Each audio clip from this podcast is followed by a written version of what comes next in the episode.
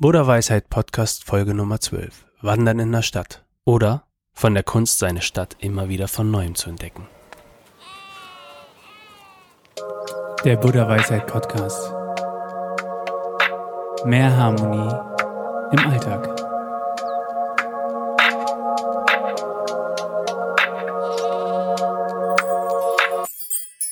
Herzlich willkommen zu einer neuen Folge Buddha Weisheit Podcast.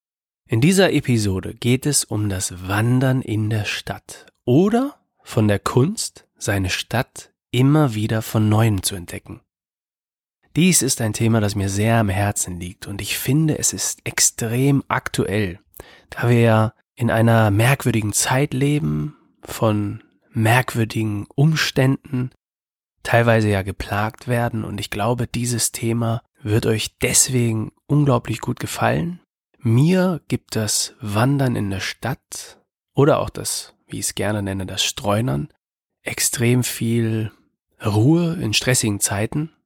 Und ich möchte dir in dieser Folge erklären, was es damit auf sich hat, warum man es unbedingt gelegentlich einfach machen sollte, was die Unterschiede sind vom Wandern in der Stadt zu einer normalen Sightseeing-Tour oder einem normalen Wanderurlaub und was dabei zu beachten ist und warum es für mich persönlich eine Kunstform darstellt. Ich möchte in dieser Folge auch zu einer kleinen Initiative aufrufen. Sei gespannt darauf und viel Spaß bei dieser Episode. Es geht in dieser Folge um eine Marotte von mir, die ich gerne an dich weitergeben würde. Es geht um die Kunstform die ich wie kein zweiter perfektioniert habe. Ich entdecke meine Heimatstadt immer wieder von neuem. Durch urbane Tageswanderung. Aber lass uns mit der wichtigsten Frage anfangen. Und vielleicht auch mit der interessantesten. Wieso sollte man das überhaupt machen? Die Wahrheit ist doch folgende. Die Leute wollen die Welt erkunden, die Welt entdecken, kennen aber ihre eigene Stadt nicht. Vor Jahren habe ich mal ein Praktikum in Hamburg gemacht, mitten am Jungfernstieg. Und es war richtig aufregend für mich. In der Mittagspause hat es mich immer für einen Espresso zum Hamburger Rathaus gezogen. Die Leute haben recht, wenn sie sagen, dieser Spot sieht aus wie der Markusplatz in Venedig. ist einfach herrlich. Jedenfalls habe ich in dieser großen Firma irgendwann rumgefragt, wer schon mal im Treppenviertel gewesen ist. Ich hatte nämlich in einer Zeitschrift gelesen, dass das Treppenviertel ein Must-See sei. Die Antwort, die ich von meinen Kollegen auf die Frage, wer schon mal dort gewesen sei, bekommen habe, war vernichtend, erschreckend.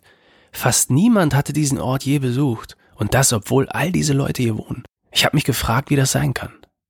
Ich habe es nicht verstanden und habe auch immer wieder darüber nachgedacht in der Zukunft.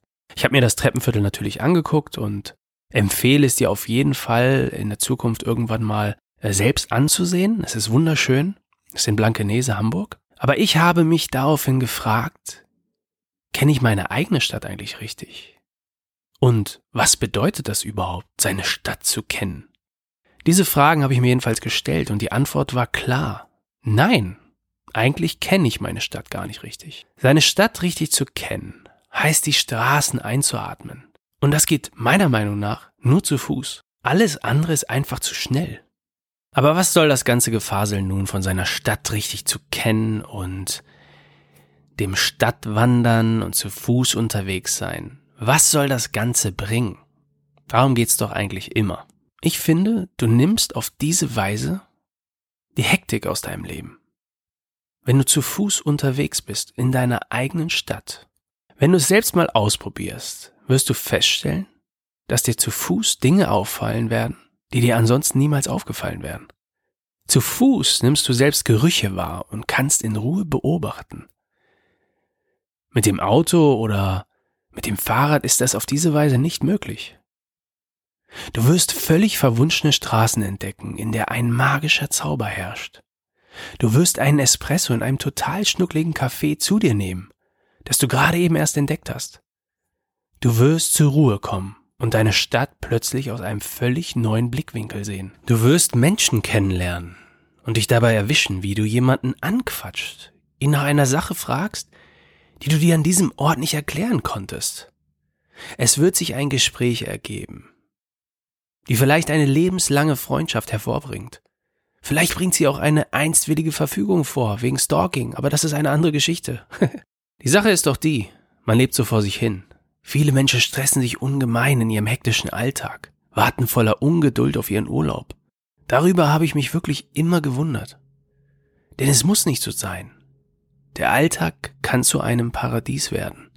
Und dein Urlaub ist das Topping, welches deinem Leben die extra Süße gibt. Aber es muss nicht so sein, dass man ständig auf seinen Urlaub wartet oder aufs Wochenende.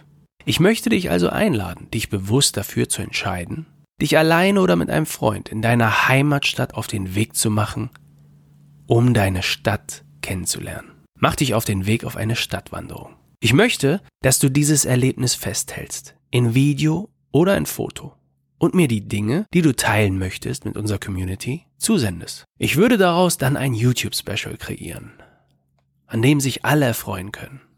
Bei der Gelegenheit folge uns auch auf YouTube, den Link findest du unten in der Beschreibung. Ich lasse dir auch unsere E-Mail da, damit du mir diese Dinge zusenden kannst. Nenn uns in der E-Mail deinen Namen und verrat uns einfach, was du teilen möchtest. Natürlich auch, um welche Stadt es sich handelt und wir würden dann ein cooles YouTube-Video erstellen, entweder mit Fotos oder Videos und deine Erlebnisse auf diese Weise teilen. Aber bevor du losgehst, gibt es noch einige wichtige Dinge, die du über das bewusste Stadtwandern oder Streunern, wie ich es auch gerne nenne, wissen solltest. Einige wichtige Tipps, die man beachten sollte. Also hör weiter und lerne, was man bei der Kunst, seine Stadt immer wieder von neuem zu entdecken, unbedingt beachten sollte. Eine weitere Frage drängt sich mir auf, während ich dir hier von meiner geheimen Marotte erzähle. Worin unterscheidet sich die Heimatstadtwanderung von einer Sightseeing-Tour oder der normalen Wanderung? Was ist der Unterschied? Ich sage es dir. Diese Art der Entdeckungsreise, von der ich gerade gesprochen habe, ist mühelos. Du brauchst nirgends hinfahren, du brauchst kein Geld, und du musst überhaupt nichts planen. Du gehst einfach los und beobachtest. Du entdeckst in kleinen Nebenstraßen kleine, aber feine Alltagswunder, die dir möglicherweise in 20 Jahren nicht aufgefallen werden. Wenn du dich aufmachst, von zum Beispiel Hamburg nach München oder von Dresden nach Mannheim, um eine Sightseeing-Tour zu machen, dann kann dir viel dazwischen kommen. Es kann sein, dass du überhaupt nicht losfährst. Du bist im Grunde nicht flexibel und bei solchen Unternehmungen schwingt auch immer ein bisschen Erwartungsdruck mit. Du kennst es vielleicht. Zum Beispiel, wie viele Dinge man sehen möchte an dem Tag und an dem Wochenende, was man alles besichtigen will und, und, und. Vielleicht spielt das Wetter nicht mit. Die Wanderung, die ich dir hier in dieser Podcast-Episode vorstelle, diese Kunstform, gestaltet sich völlig mühelos, ganz ohne Schnickschnack, während bei einer Sightseeing-Tour durchaus Stress aufkommen könnte ist dies bei dieser spontanen Wanderung in deiner Heimatstadt, an deinem Wohnort, praktisch unmöglich. Du kannst eigentlich nur gewinnen.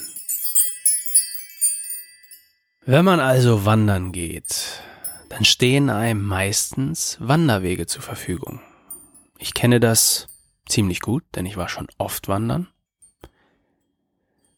Wenn man auf den Jakobsweg geht, ist alles ausgeschildert und man muss eigentlich nur noch gehen. Aber wie funktioniert diese Form der Stadtwanderung, wo man einfach aus der Haustür rausgeht, um zu wandern, um seine eigene Stadt von neuem zu entdecken?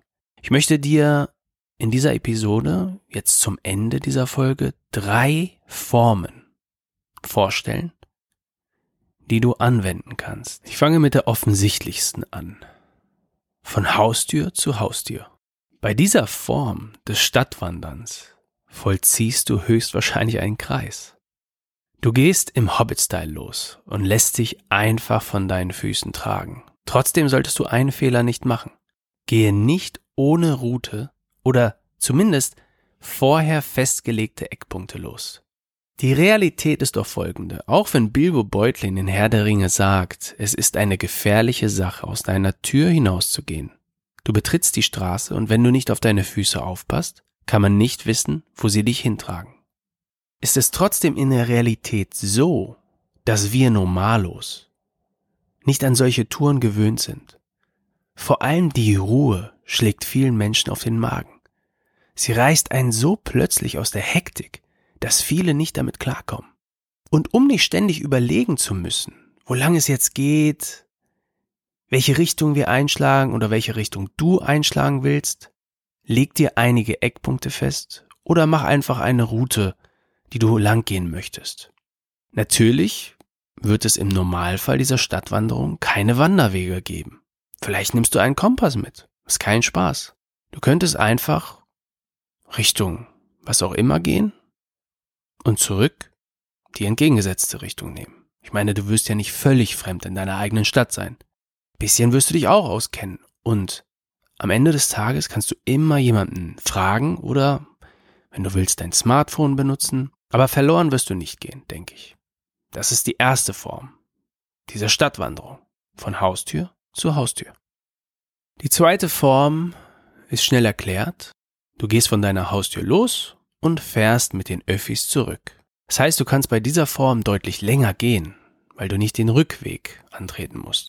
Und die dritte Form ist meine absolute Lieblingstour. Ich habe sie die Sonnentour getauft damals, als ich sie das erste Mal gemacht habe.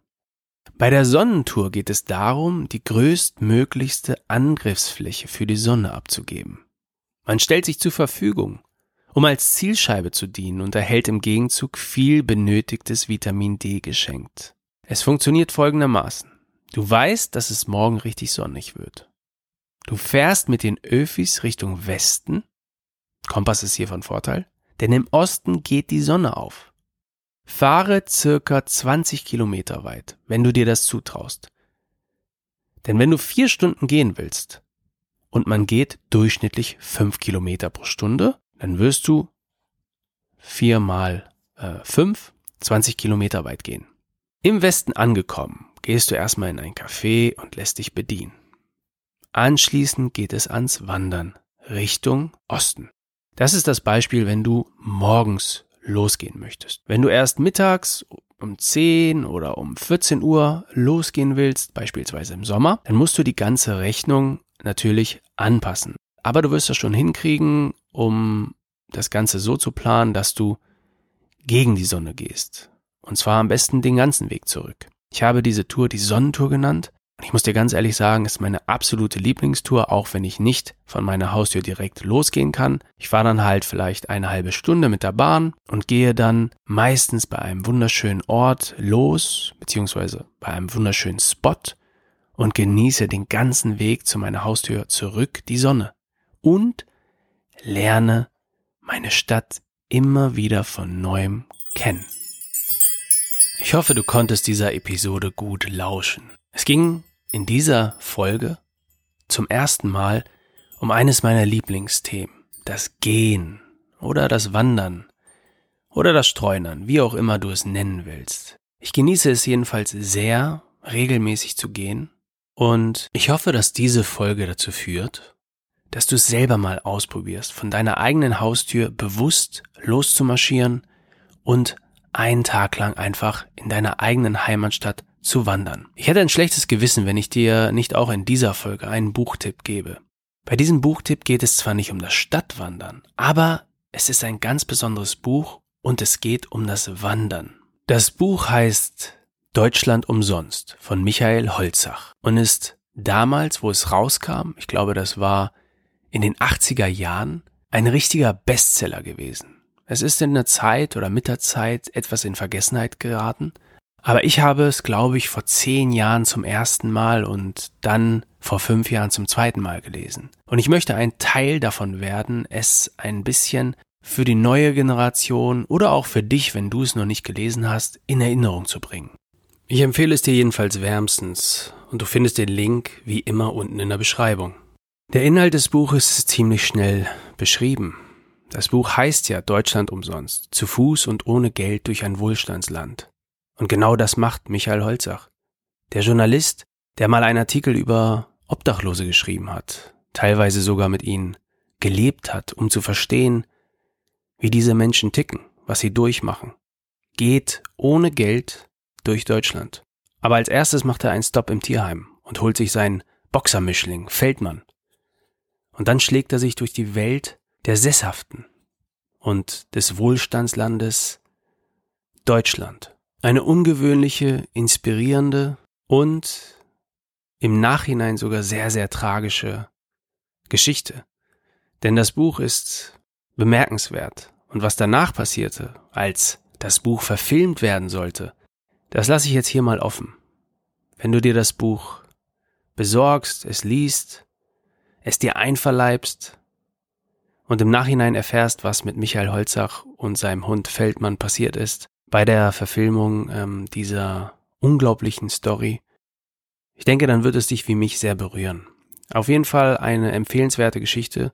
Mir ist sie bis heute in Erinnerung geblieben und ich habe sie wie gesagt zweimal gelesen. Wahrscheinlich werde ich sie sogar ein drittes und viertes Mal lesen. Ich hoffe, du konntest dieser Episode angenehm lauschen und bis zum nächsten Mal. Der Buddha Weisheit Podcast. Mehr Harmonie im Alltag.